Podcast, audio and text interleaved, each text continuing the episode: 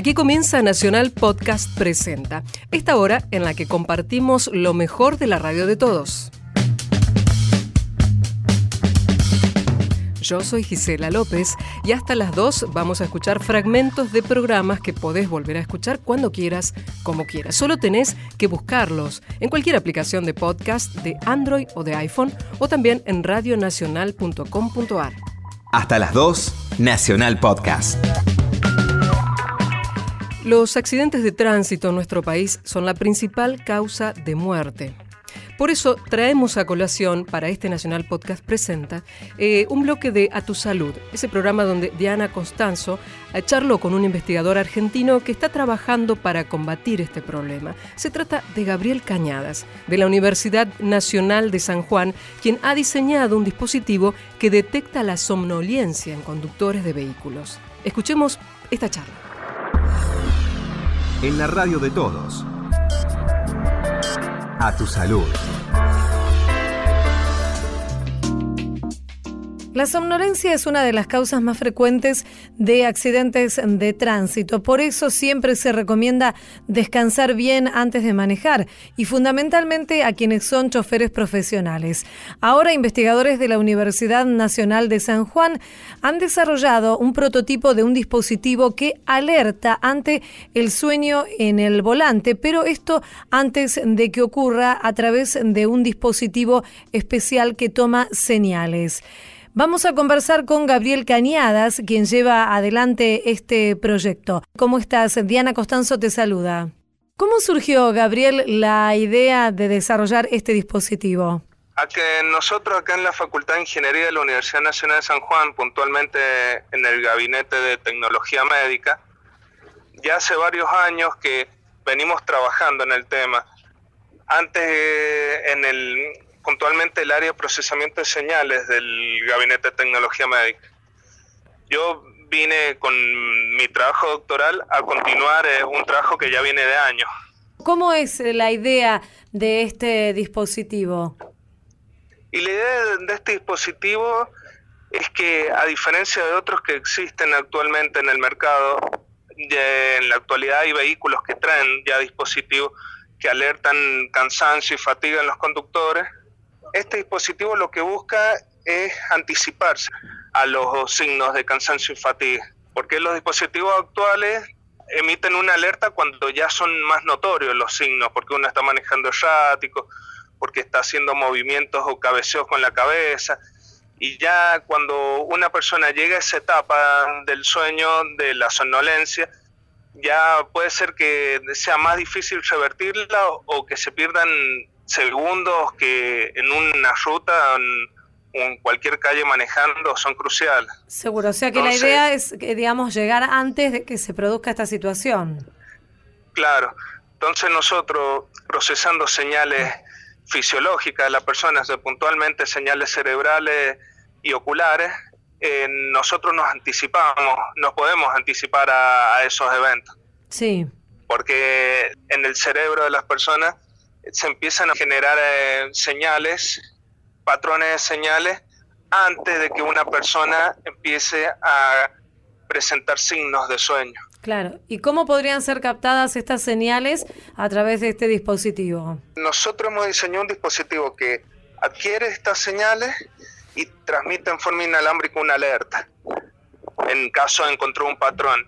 La adquisición de estas señales todavía mm, es una parte que estamos poniendo a punto, es que iría en el conductor para que sea lo más cómodo posible, pero la idea es que sea es un auricular, es algo una o una vincha, o estamos viendo cuál de las dos vamos a usar definitivamente vamos a dejar. Pero la idea es que sea algo que un conductor se lo pueda poner cómodo y cómodo y pueda estar manejando con eso y, y en caso de que el sistema detecte que se está empezando a quedar dormido, emite una alerta. ¿Y el alerta sería, por ejemplo, un sonido? Un sonido que se transmita quizá por Bluetooth al estéreo del vehículo o en caso de necesitarse se pueden poner eh, motores vibradores en el asiento del conductor y activarlos para alertarlo. Eso en puntualmente se está trabajando en emitir sonido a través de un, del estéreo del vehículo. En la actualidad todos los vehículos tienen estéreo Bluetooth. Sí.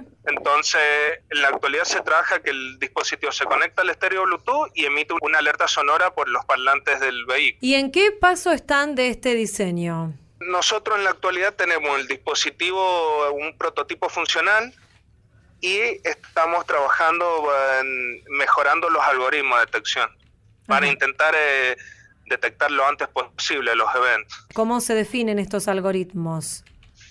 Estos son algoritmos que procesan las señales cerebrales y oculares de las personas y detectan patrones de sueño en los mismos y todo eso lo hace dentro del dispositivo que, se ha diseñado. Entonces el dispositivo, cuando estos patrones superan un cierto umbral, eh, se emite una alerta, como que, que, bueno, lo que estamos intentando mejorar es aumentar lo más posible el tiempo para anticiparse al, estado del sueño. Además, Gabriel, ¿qué pruebas deben realizarse aún como para que pueda ser lanzado al, mercado y pueda ser utilizado por, por cualquier conductor? Puntualmente, el dispositivo en esta primera etapa está apuntado más que nada conductores profesionales, ya que es mucho más fácil la adopción por parte de conductores profesionales que quizás particulares, porque a un conductor profesional quizás por alguna reglamentación se le, se le pueda exigir que utilice un dispositivo de control de sueño en, en la ruta. Entonces, ya por lo menos, o utilizando los conductores profesionales, mejoraríamos mucho el, el problema. Y, en, y, se, y bueno, y si funcionara en una segunda etapa, que que se pudiera adoptar para los que quisieran tenerlos en vehículos particulares. Seguro. En este momento lo, nosotros estamos realizando pruebas en un simulador que construimos acá en la universidad de manejo para poder poner a punto el sistema porque es muy peligroso poner eh, ponernos a hacer pruebas reales y llevar a una persona al punto de que se quede dormida mm, y para hacer las pruebas entonces por eso construimos un simulador de manejo y, lo, y hemos estado poniendo apuesta el sistema con eso.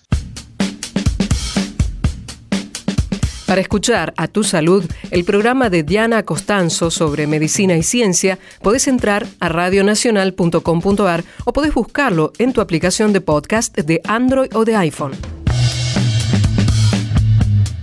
Lo mejor de una radio. Nacional Podcast. Los domingos de 15 a 16, Vanina Jutkowski hace ¿Hay alguien ahí? El programa para jóvenes de 0 a 99 años que va por AM870. En su sección Todos fuimos chicos, esta semana fue el turno del gran bajista argentino Javier Malosetti, que contó algunas anécdotas de su infancia.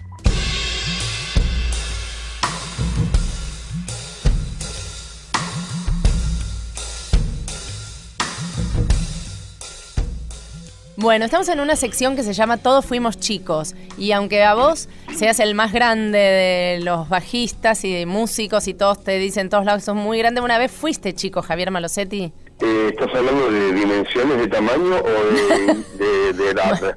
Me parece que hacías un juego de palabras con las dos cosas. Eh, puede ser, puede ser. Chico nunca, fui no, no, siempre. No puede ser.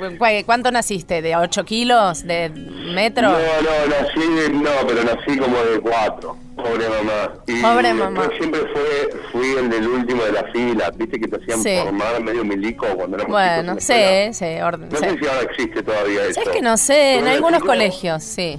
Todavía. Tenemos que formar y tomar unas cosas red gorras. Tomar distancia. Sí, tomar distancia, cualquiera. cualquiera. Uno no quiere. y, y, nada, y siempre me tocaba lo último. Las zapatillas no me entraban, nada de lo que me regalaban me entraba. ¿La música de dónde salió? ¿No? Eso, viste, ya no se discute. La música no se discute, sí. La música no salió, no, salió de esa casa re loca. ¿Qué pasaba en esa casa? De, de crecer y hacerme una persona en esa casa con, lleno de discos, de música, de guitarras como mi viejo era músico, entonces estábamos bien de tecnología cuando éramos pendejos con mi hermana, ¿viste? Mi hermana tiene cuatro años más que yo, mi viejo tenía un equipo de audio de la gran puta en el medio del living, que pocas veces me lo dejaba tocar, Pero, ¿y, y y yo tenemos cada uno en su cuarto un eh, set de Winco, un, un tocadiscos, Sí. long plays, Ajá. por más portátil, y nuestros discos, y ese set, y una viola, ¿viste? Claro. Y una viola abajo, y yo qué sé, y estaba mi batería en el living, era un delirio la casa. Ah, bueno, era, Los locos fiesta. totales. era una fiesta musical. La, la- Sí, y sí, es un espíritu que continúa en esta casa también, ¿no? También. Porque yo acá vivo con Juli, con mi hijo, ¿Cuánto tiene? que no es... No, Juli es grande, tiene grande. 26. Volvimos a vivir hace un año de vuelta después de mucho tiempo juntos. Bueno, vivimos en una casa muy grande y, y su, digamos, su ala de la casa está separada por un jardín, Sí. así que tenemos bastante eh, Distancia. digamos. Pueden tomar la distancia de la primaria cuando es Sí, necesaria. podemos tomar distancia, pero de con la, con la mano así, con una patada en el No, sí. Pero bueno, hoy desayunamos juntos, nos tomamos unos re buenos mates, es muy lindo compartir con él. Es un pibe muy copado, Mm, Qué muy artístico, lindas, lindas cosas tiene para compartir. Y, y para, en toda tu musicalidad de la infancia, ¿qué, te sonó en la, o sea, solo la música de tu papá? No, ¿qué, qué más escuchabas? No, bueno, no, pero claro, porque explotaba de todo. O sea, mi viejo tenía discos de llamas clásicos, instrumentales igual, inclusive, en pocos cantantes. Sí. Pero a mi vieja le gustaba, viste, sé, Frank Sinatra, o cantantes de jazz, o cantantes de, como Astro Gilberto de Bossa Nova, y con bandas así, con orquesta y no sé qué, más cancionero.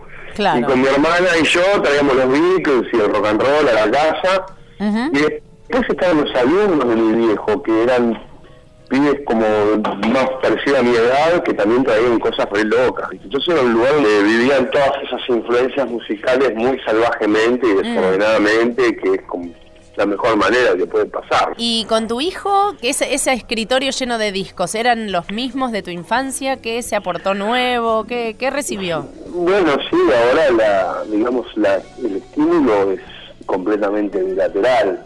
Claro. ¿no? Porque él está, él tiene 26 años, no estoy hablando de un chico de No, es un 15, señor un peludo, 15, claro, Ahora sí. está conectado con el mundo mejor que yo 20.000 veces. Sí.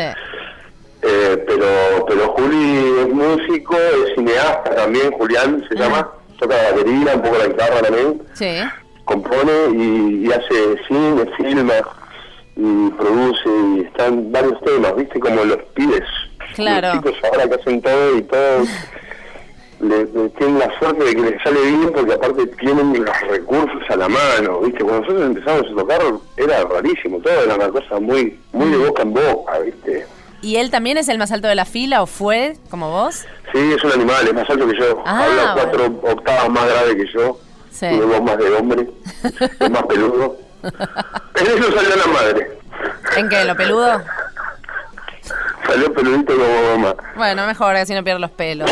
Cuanto más, mejor. Aguante los pelos, sí. sí. Aguante los pelos. No, yo soy relampiño, no tengo, no me todavía no me, hay áreas de la cara que no me crees. Pero De- cuando sos chico te copa. que Te copa que empieces a ser el grande que tiene Sí, pelos. sí, no seas malo, Dios, tirame un par de pelos acá en esa cara rozagante que es odiosa. Bueno, te tiró un par de guitarras, te tiró un par de cosas que estuvieron Sí, sí, la buenas. verdad que... Estuvieron buenas. No, y te digo una cosa, me tiró una re buena onda con el López, que a los 52 no se me cayó ni uno y, Esa. y- y sigue la peluca ahí quieta, viste, que les tiro- ¿Viste? todos mis amigos están medio...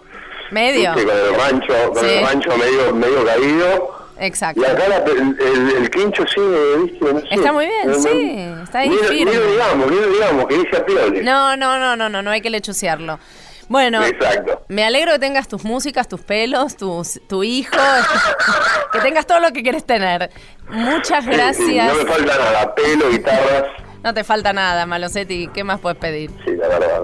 No, no, estoy- no, no pido nada. Yo estoy muy contento. La verdad que yo creo también, no creo en Dios, ni, ni tengo fe cristiana, ni, ni un poco, pero sí creo, yo qué sé, en la buena energía de alguien que me tiró una buena onda, o la de mis padres, o y un poquito la suerte también. Que las cosas se acomoden y vos estás en el momento justo, eso es suerte. No tengo más que, nada, gratitud, ¿viste? Porque estuvo lindo, la verdad, todo lo que me tocó vivir, lo que Mm. se viene también está re bueno, así que, viste, este, Sí, uno agradece lo que, lo que, lo que está bueno. Bueno, y nosotros te agradecemos a vos que nos hayas tirado. Bueno, les mando un beso, chicas. Está muy bueno charlar con ustedes esta tarde. Hace un poco de frío, pero el solcito está re bueno. Está lindo y algún día, si querés, te esperamos para que toques para los chicos también, que, que escuchan de todo el país. De ahí alguien ahí, te escucha. ¿Cómo no? Sí, dale, vamos con la viola y cantamos algo. Hermoso, hermoso. Te tomamos... con algo calentito, hace frío. Dale, o cuando salga el sol en primavera. Yeah.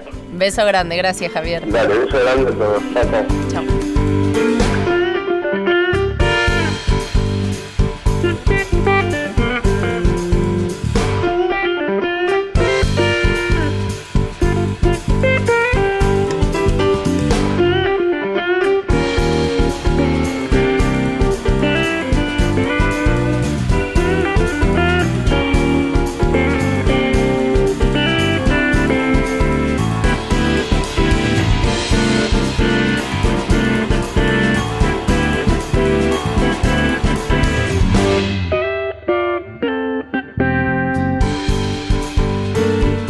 Escuchar Hay alguien ahí los domingos a las 15 por AM870 o bajar cada emisión todos los días en radionacional.com.ar.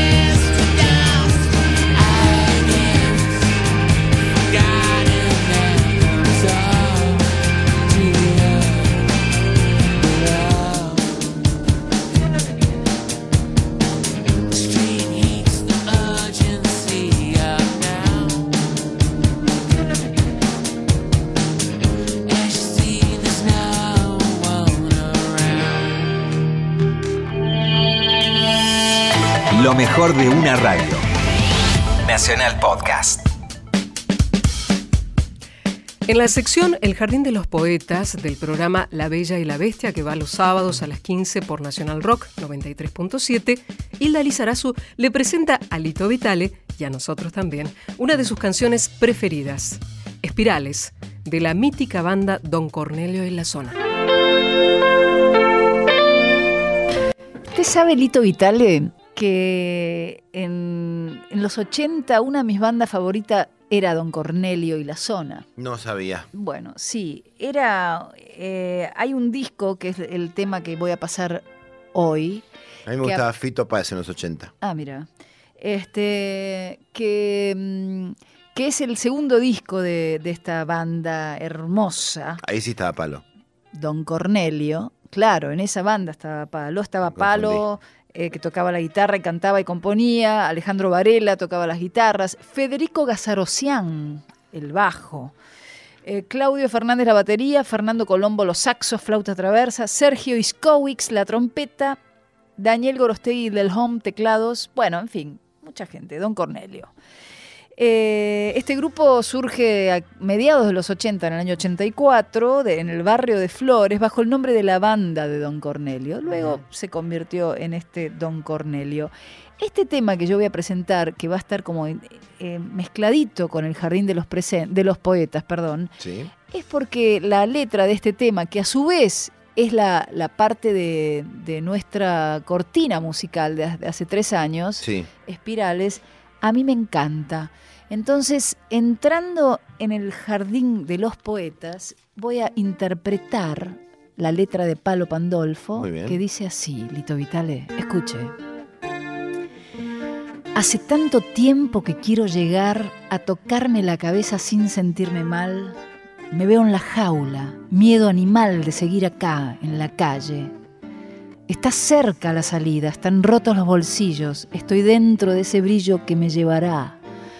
Voy a repartir entre las manos de marfil piezas de arcilla que pulí. Vamos, espirales, reventemos como un cono, como piezas de arcilla que pulí. Hace tanto frío para respirar, si me suelto la cabeza romperé a brillar. Creo que mi amiga tiene cielo en los ojos, y si vuelo hacia adentro, llegaré hasta el mar. Voy a repartir entre las manos de marfil piezas de arcilla que pulí. Vamos, espirales, reventemos como un cono, como piezas de arcilla que pulí. Esa palabra que pulí es rara, ¿no? Para un tema. Está cerca la salida, están rotos los bolsillos, estoy dentro de ese brillo que me llevará. Creo que mi amiga tiene cielo en los ojos y si vuelo hacia adentro llegaré hasta el mar. Vamos, espirales, reventemos como un cono, como piezas de arcilla que pulí.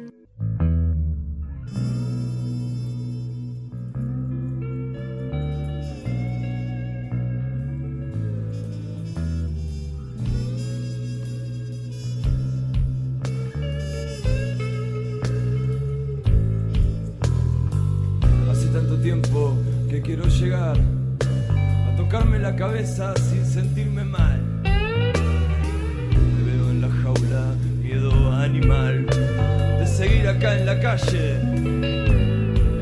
Está cerca la salida, están rotos los bolsillos. Estoy dentro de ese brillo que me llevará. Voy a repartir entre las manos de marfil piezas de arcilla que pule.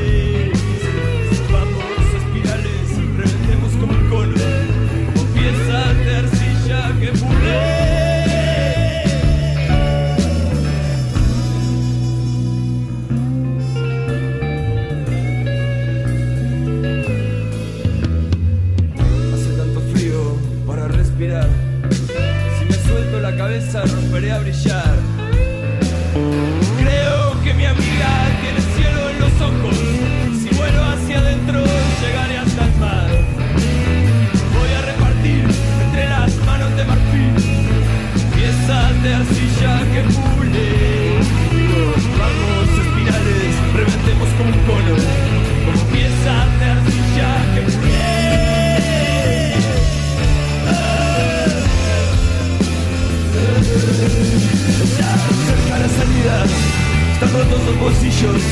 Estoy dentro de ese brillo que me llevará. Creo que mi amiga tiene cielo en los ojos. Y si vuelo hacia adentro,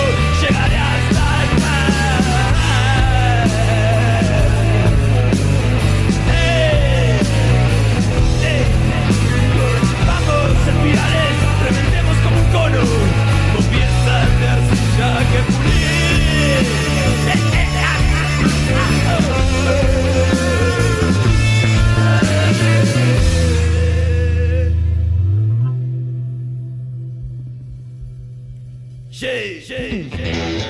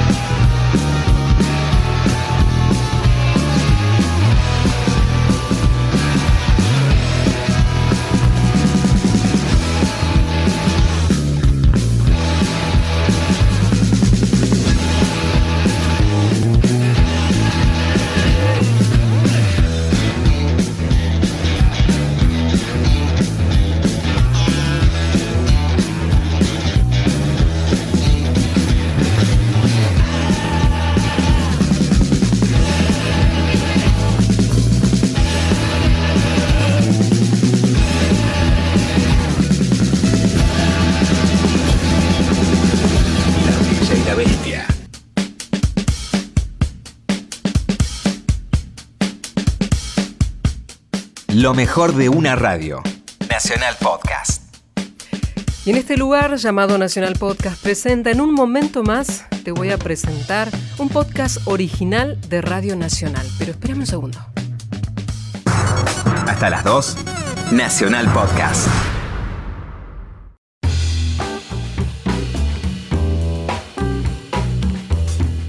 Nacional Podcast. Nuevo programa. En el sexto capítulo de Ser Iguales, el podcast original de Radio Nacional, dedicado a temas de discapacidad e inclusión, Cintia Fritz nos narra dos extremos. En primer lugar, la lucha de una familia con una hija que padeció parálisis cerebral a causa de una mala praxis en el momento del parto, y por otro lado, el camino de esta misma familia para transformar el dolor en ayuda hacia los demás. Escuchemos. Soy Cintia Fritz y esto es Ser Iguales. Hoy hablamos de parálisis cerebral. La falta de oxígeno en los recién nacidos puede generar lesiones neurológicas leves, moderadas o severas. En estas últimas, una de las secuelas es la parálisis cerebral, una enfermedad invalidante y con riesgo de vida para el paciente.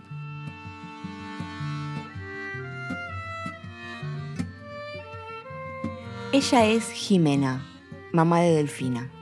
Delfina nació el 16 de abril del 2004, después de un embarazo muy bueno para las dos. Ella eh, tuvo una falta de oxígeno, eh, un episodio de falta de oxígeno al cerebro eh, durante el parto. Se llama encefalopatía hipóxico-isquémica y por eso fue diagnosticada después por este episodio con ECNE, que es encefalopatía crónica no evolutiva o parálisis cerebral, que es digamos, el paraguas de síntomas que esto provoca. En el caso de Delfina, la, la EGI, la, falta de oxígeno, fue eh, por una mala praxis médica del obstetra, pero puede la, EGI ocurrir eh, antes, durante o después del nacimiento. Puede ser por desprendi- desprendimiento de placenta, por ruptura de útero, por hemorragia materno-fetal, por distosia de hombros, por comprensión de cordón umbilical, por parto mal atendido, como el caso de ella, un episodio cercano a muerte súbita o por, o por paro cardíaco, entre otras causas. Así que como, como verás, eh, hay causas que son prevenibles y otras que no, pero que se puede actuar en consecuencia cuando, cuando se presentan para para que las consecuencias sean menores. A veces sí y a veces no, se puede. Claudio Solana, jefe de neonatología de la maternidad Ramón Sardá, cuenta que hasta no hace muchos años estos cuadros de asfixia solo eran tratados a través de la reanimación inmediata del recién nacido.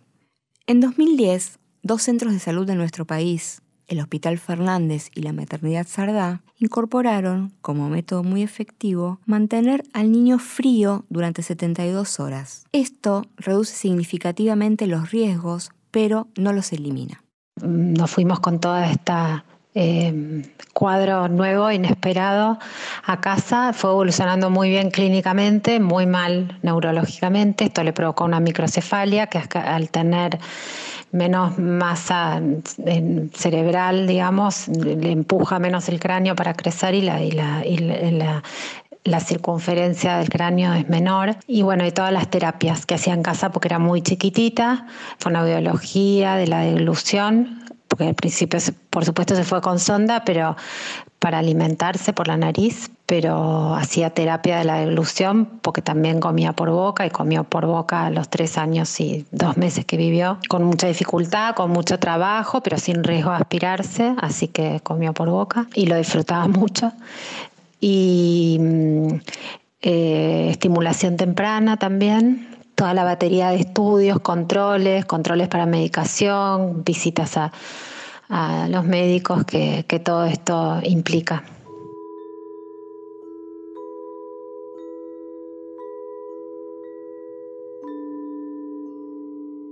tratamos de que tenga la vida más parecida posible a lo que hubiera sido su vida si esto no hubiera pasado, así que apenas pudimos empezó a hacer su paseo diario. Eh, eh, después a la plaza, a jugar con su hermana, contar cuentos con su hermana, por supuesto ella sin respuesta. Delfina es una bebita que, eh, por, lo menos aparente, fue, fue desarrollando todas sus maneras de comunicarse únicas de ella, con sus ojitos, con sus soniditos, pero eh, igual compartió un montón de tiempo con su hermana y con la, con la familia, digamos. a los seis meses de vida de Delfina me quedé embarazada inesperadamente de, de mi tercer hijo, así que fue como criar mellizos. Eh, se acompañaron mucho, ellos dos, como bebés, creciendo. Y bueno, una tarde en junio del 2007 que, que estuvo incómoda, molesta, con quejidos, fuimos a la guardia eh, donde la atendían regularmente y le dieron una medicación, mandaron de vuelta a casa, esa noche se descompuso, bueno, nada, su sistema vagal eh, colapsó por su cuadro secundario a, la parálisis cerebral. Fue muy inesperado porque no, no estaba prevista que, que, su expectativa de vida fuera tan corta eh, y falleció.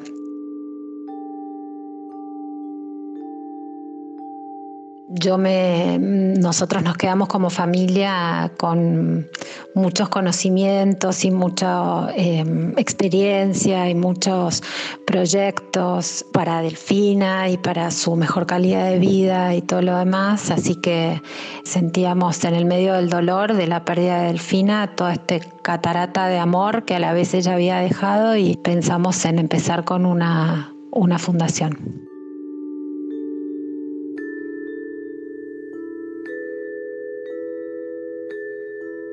La Fundación Delfina Baratelli trabaja desde 2008 para mejorar la realidad de niños con encefalopatías crónicas no evolutivas, ECNE, producto principalmente de encefalopatías hipóxico-isquémicas, EGI, falta de oxígeno al cerebro. Está enfocada en la educación para prevención e impulso a la investigación para aplicación clínica de tratamientos seguros y oficialmente aprobados.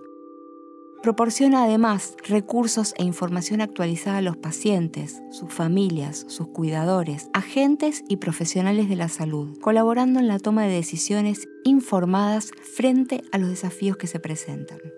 la Fundación colabora como puente entre familias y otras organizaciones, sumando esfuerzos para atender ciertas necesidades como donaciones o préstamo de equipamiento para niños con necesidades especiales insatisfechas mientras consiguen el propio.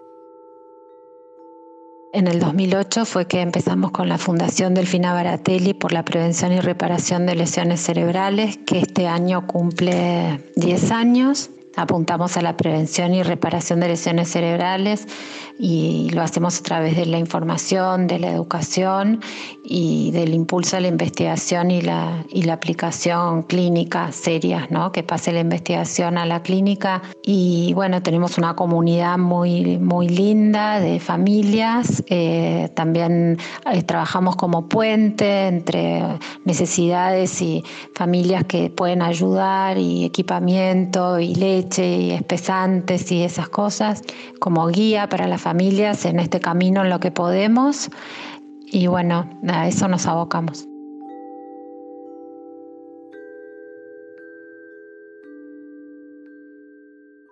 Con el avance del conocimiento comenzaron a probarse otras terapias y así se llega a ENCEL. Este protocolo implica recuperar células precursoras o lo que conocemos como células madre de la sangre de la placenta y el cordón del mismo bebé, denominadas autólogas, en el momento de nacimiento del niño que pudo haber sufrido asfixia. Una vez obtenida la sangre, en el momento del nacimiento se procesa en el banco de sangre de cordón.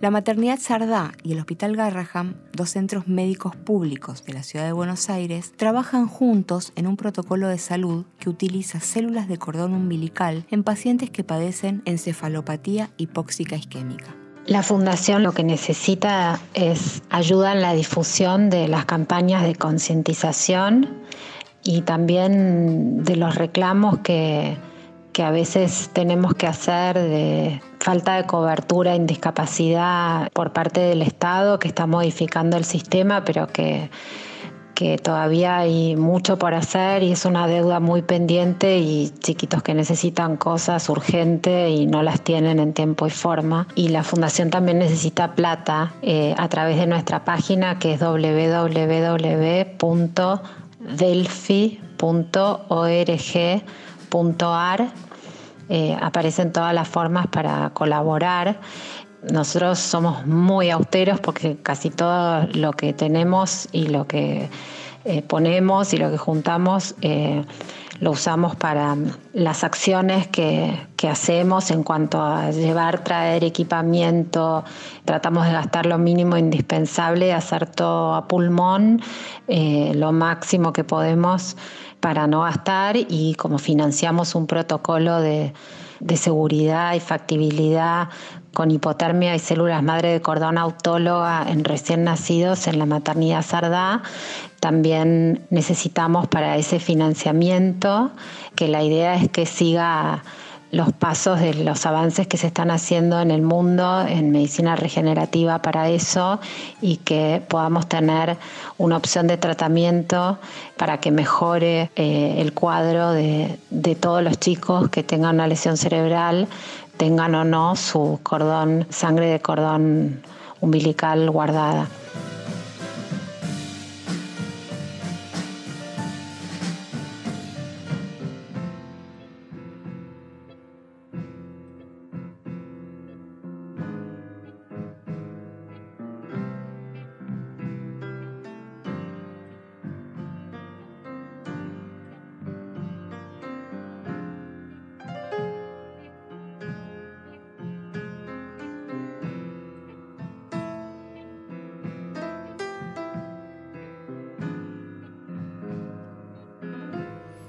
Todos los episodios de Ser Iguales están esperando para que los bajes en todas las aplicaciones móviles de podcast, en la plataforma Contar y en radionacional.com.ar.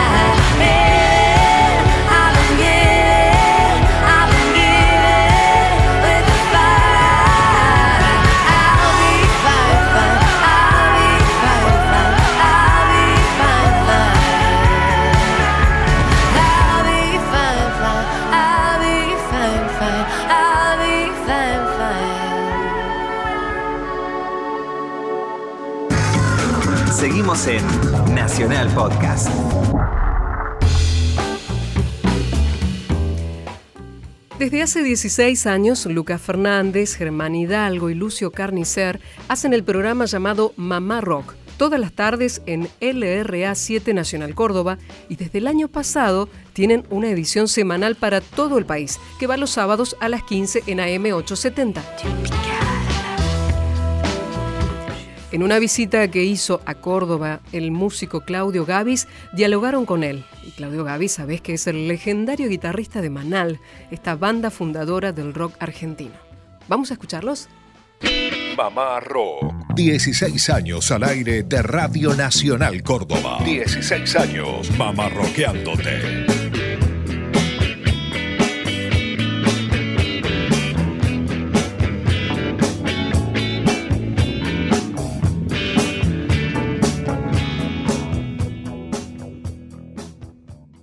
Quien estuvo por Córdoba hace un par de días y nos visitó en la tarde de Mamá Rock es el histórico guitarrista del trío Manal.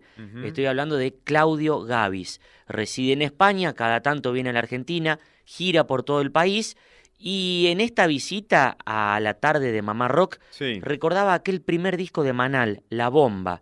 Eh, recordaba ese sonido bien argento, fruto de los instrumentos industria argentina.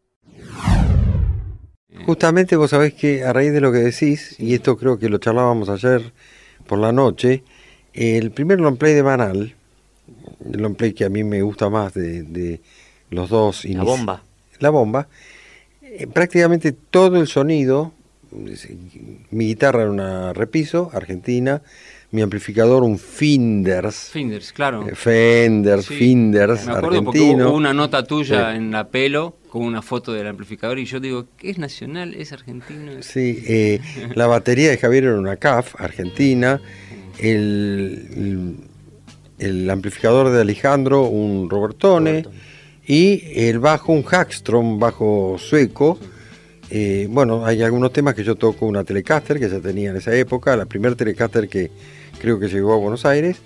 Y mm, o sea que el sonido de ese long play es en Nacional. un altísimo porcentaje nacional, sí, sí. Vía muerta, calle con asfalto, siempre destrozado.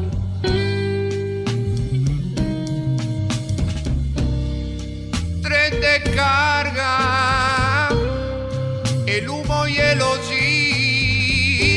están por todos lados. Hoy llovió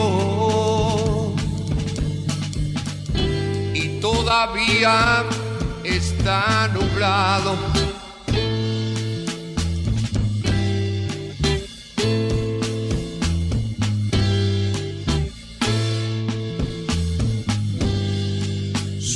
Y aceite, barriles en el barro, galpón abandonado.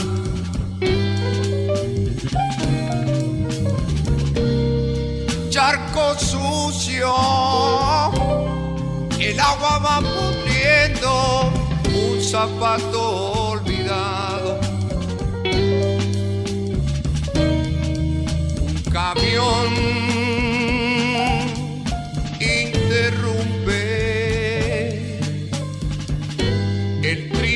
descampado.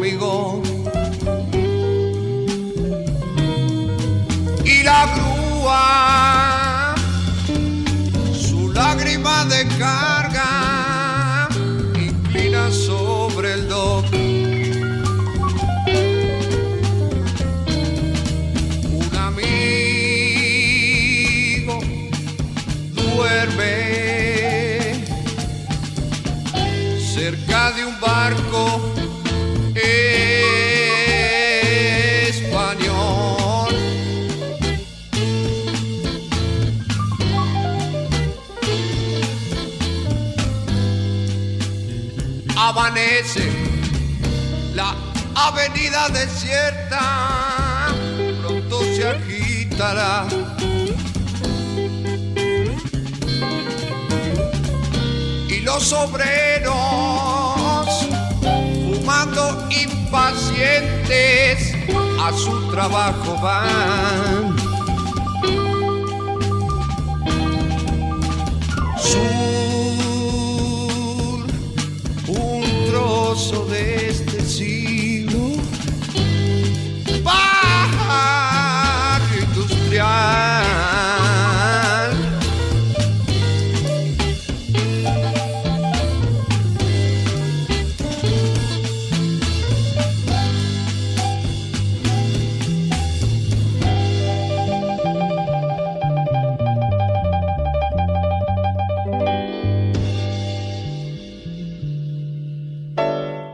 episodios de Mamá Rock están esperando que los escuches nuevamente en todas las aplicaciones móviles de podcast, en la plataforma Contar y también en radionacional.com.ar.